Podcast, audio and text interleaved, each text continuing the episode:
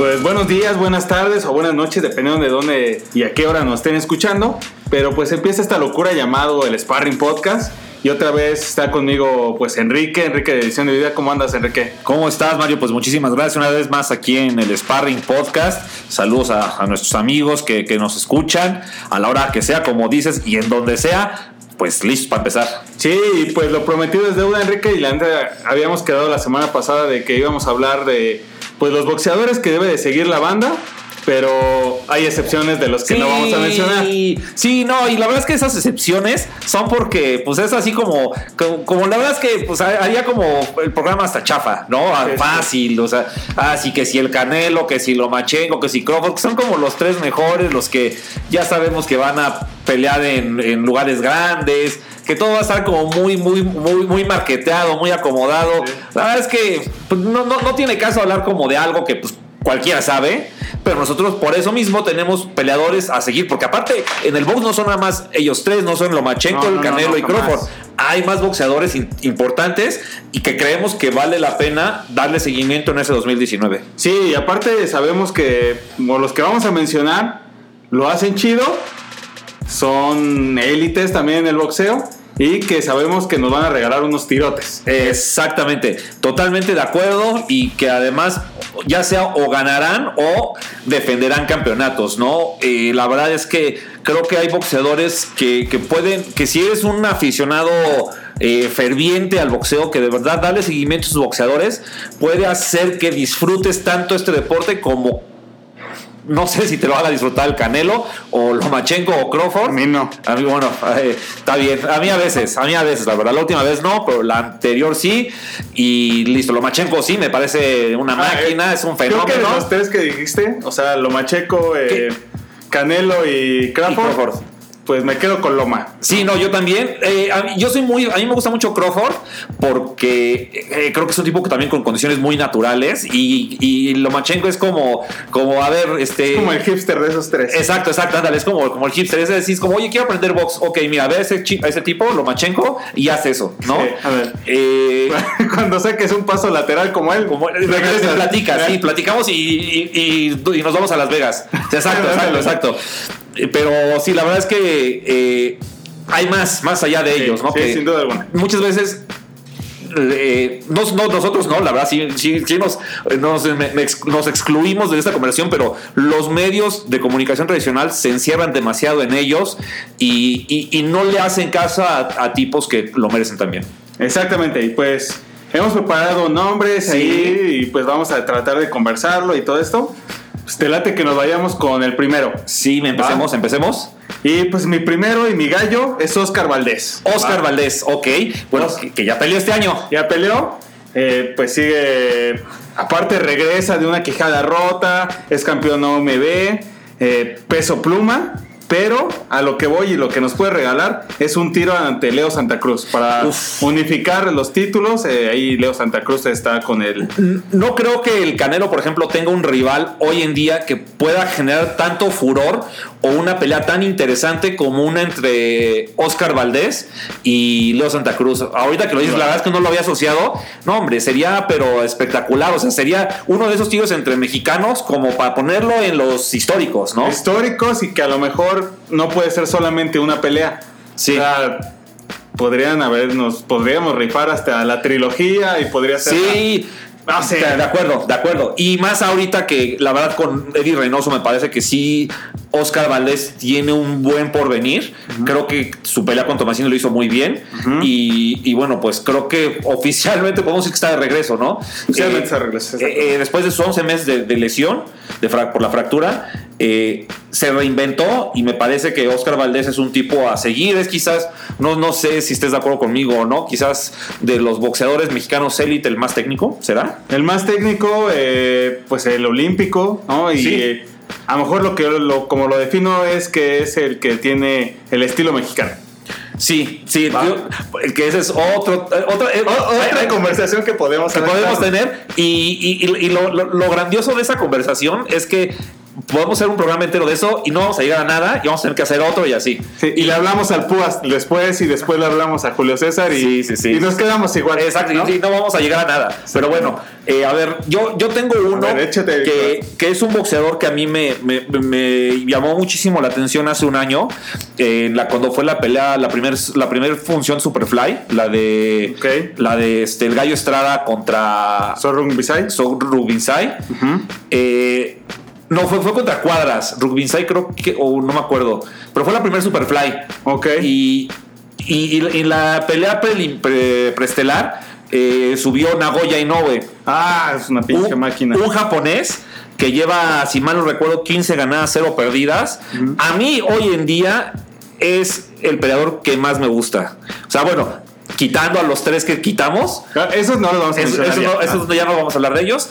Eh, a mí me parece un tipo, pero maravilloso. Es, es- un boxeador que, que tiene un nivel de efectividad que yo no se lo he visto a otro peleador. Es un tipo que quizás por round no tira tantos golpes, pero los que tira son certeros y lastiman a su rival. Casi siempre gana por knockout. A mí me parece un tipo con unas condiciones, pero espectaculares. Yo, la verdad, creo que es un boxeador que hay que seguir y no perder de vista el japonés Nagoya Inoue. Sí, y aparte a mí se me hace como el clásico anime, o sea, ese personaje japonés que trae los superpoderes, se monta en esa careta, se pone los guantes en un sparring y noquea. Ajá, ¿no? sí, sí, sí.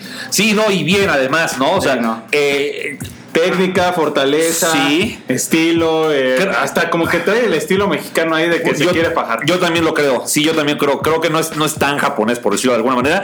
Creo que lo que él le, lo que le falta este, o debería de hacer este año, más bien dicho, para, para tenerlo como ya muy presente en la élite del box, es que pelea en Estados Unidos, pelea en funciones y pelea en funciones grandes.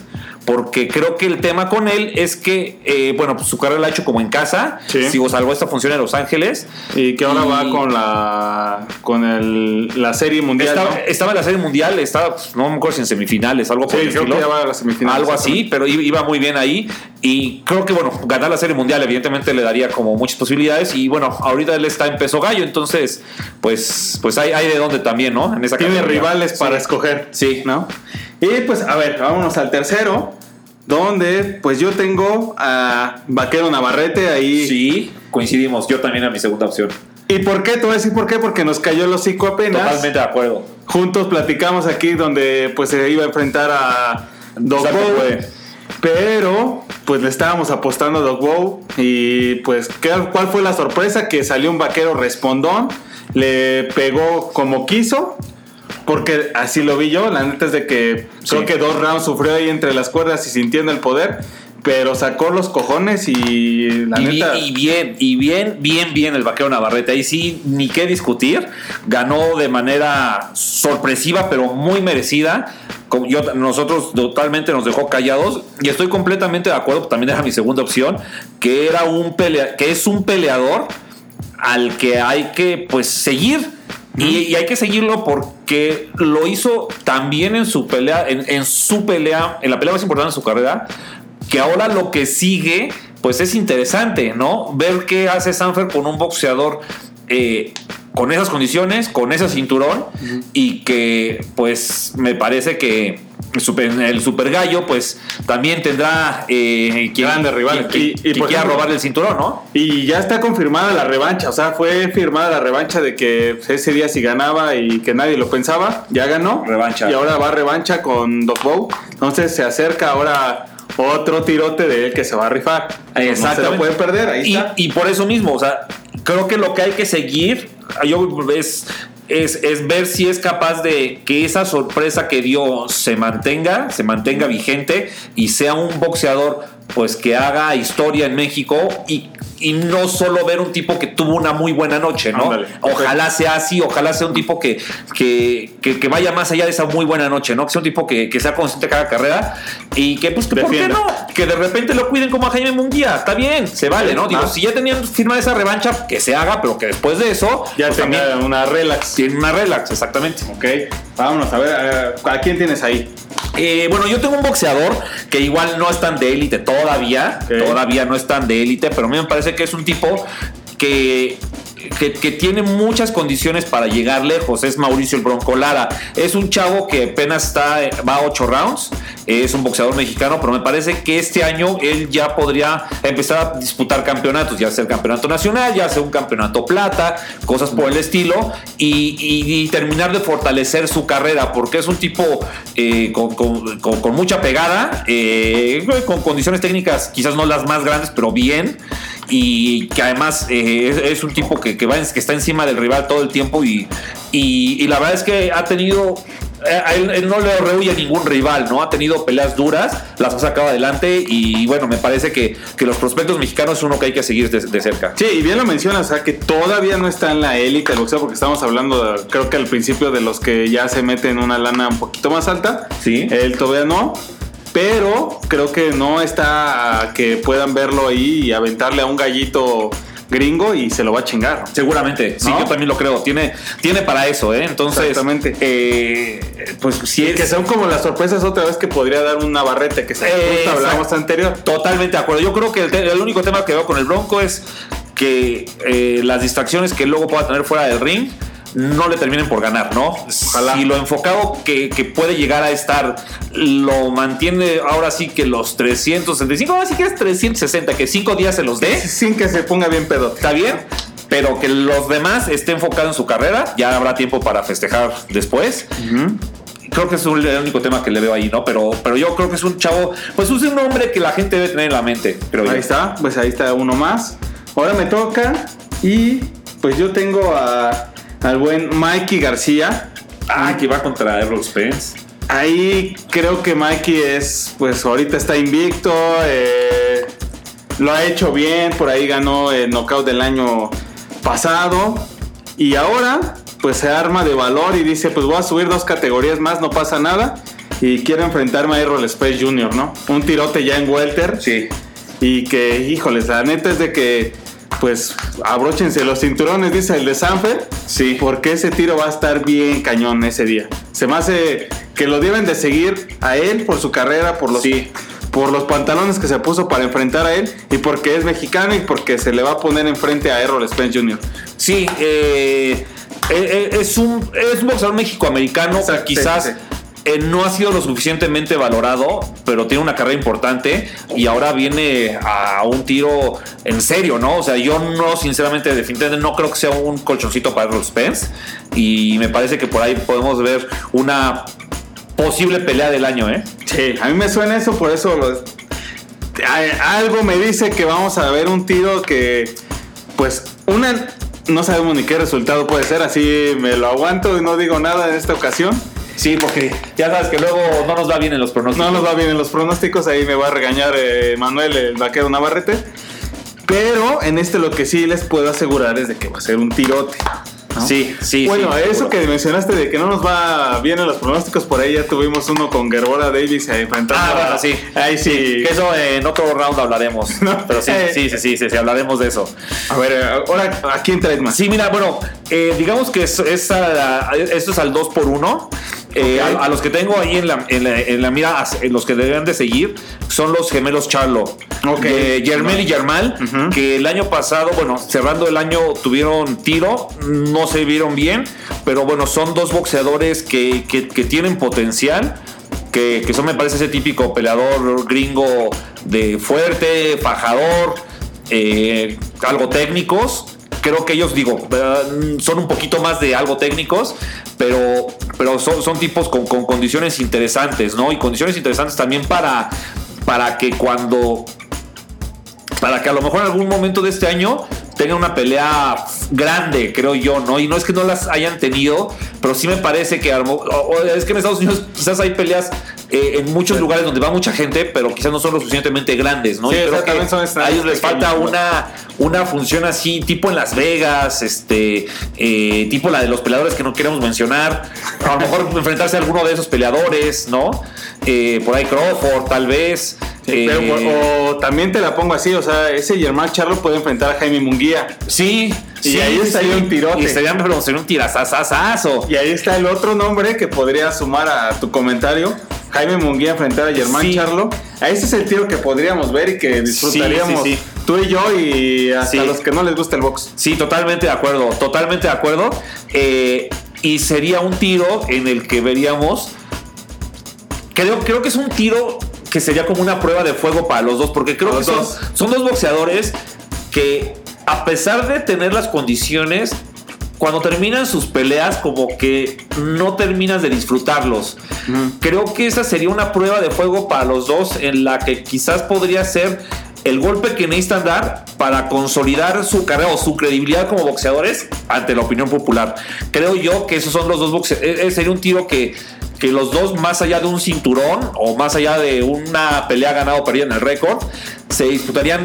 eh, eh, Como eh, el honor y la credibilidad. la, la credibilidad que a lo mejor les falta todavía por parte del público. Ahí está, pues ya neta, ahí fueron como dos en uno. Sí. Uno mexicano y el otro gringo y al puro estilo, pues literal es un gringo acá callejero y... 100%, ¿No? ¿no? Que, que lo de la conferencia de prensa se va a pelear con su, pele- con su rival. Sí, sí, es showman, es showman. cosas. Sí, sí, sí, sí, es como muy, muy, muy, muy gringo, digamos. Sí, la neta es que sí.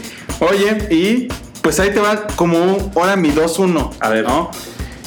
Ahí, el que te voy a decir es Miguel Berchel, Ok. mexicano, ahorita invicto. Y el otro que le seguiría, pues a mí me- y sería el tiro que a mí me encantaría que ya se dé y que no le den más vueltas, pues sería que esa revancha ante el bandido Vargas.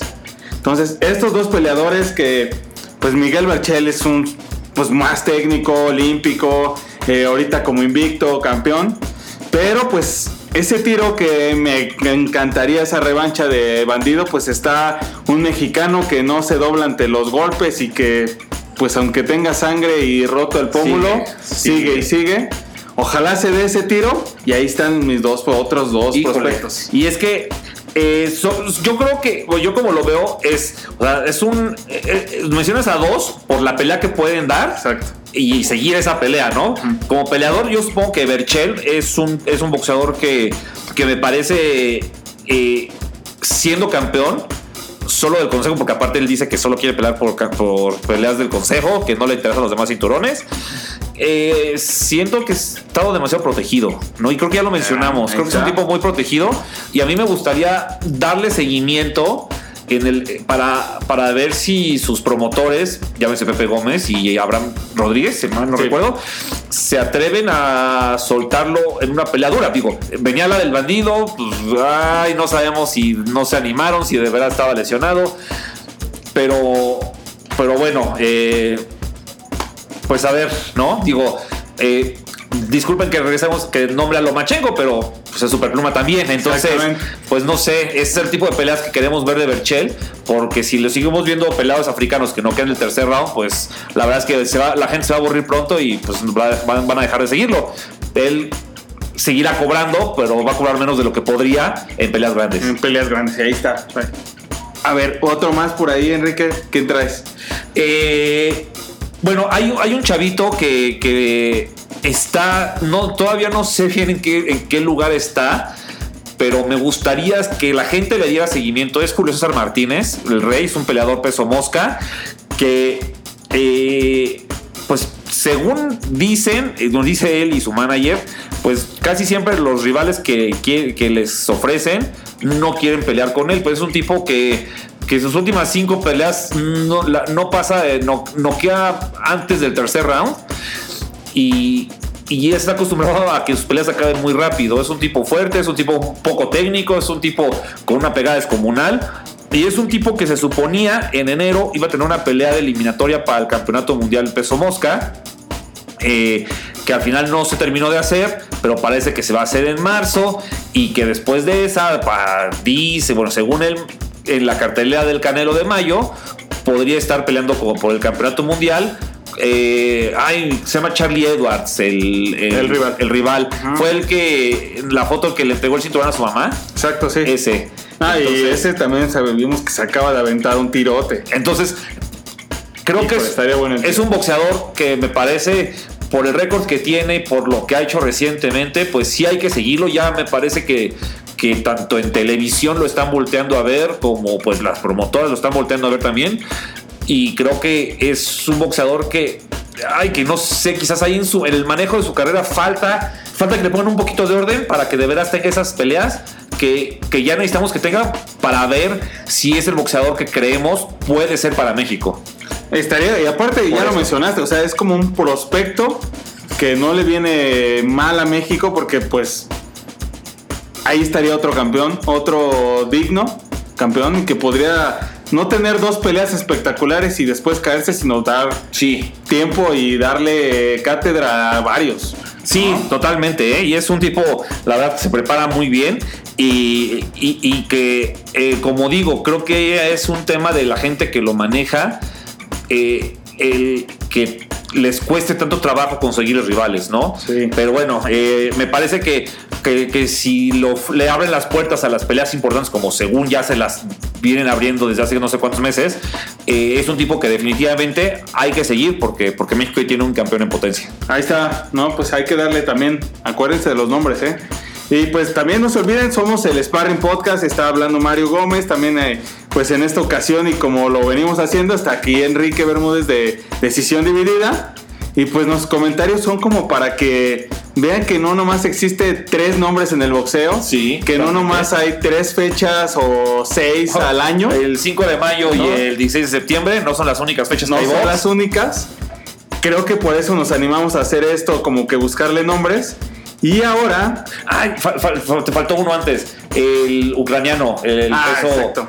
Eh, crucero. El crucero. Que se va ahora a los pesados porque Sí. ya conquistó Ya no hay de todo en los Uf, y ahí. cruceros. Y, y ahí se viene la y- lana, ¿eh? y exacto, se viene el billetazo, nada menso. Es Alexander Usyk. Ujú. Eh, ese fue, fue una propuesta tuya. Exactamente. Eh, lo que tiene este peleador es, no sé, yo creo que no ha peleado tanto de este lado del planeta porque no es conocido, pero es un tipo que tiene los cuatro cinturones de los cuatro organismos.